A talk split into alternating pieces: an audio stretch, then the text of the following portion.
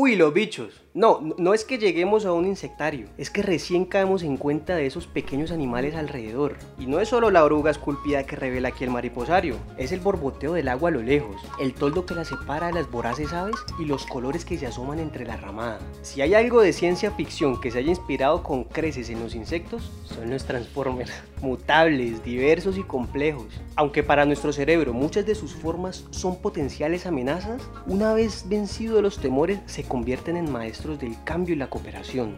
Su pequeñez, lejos de ser limitante, ha sido la estrategia para colonizar cada rincón del planeta y poner en marcha la maquinaria de la vida. No hemos sido ajenos a sus encantos e inspiraciones. Un filósofo chino, Chuang-Tzu, soñó ser mariposa, un personaje de Kafka, Gregorio Samsa, fue olvidado por su aspecto cucarachesco. Y aunque no son insectos, las arañas del rincón de la casa envuelven nuestras miradas en sus redes de vidas. No, venga, fuera de charla. ¿Vos qué haces con los bichos que llegan a tu casa? Te invitamos a dejarte llevar por el encanto de las acciones pequeñas, de la minga del barrio, de los detalles diarios. Un monumento no atractivo por su imponencia, como si por el trabajo cooperativo que lo levanta.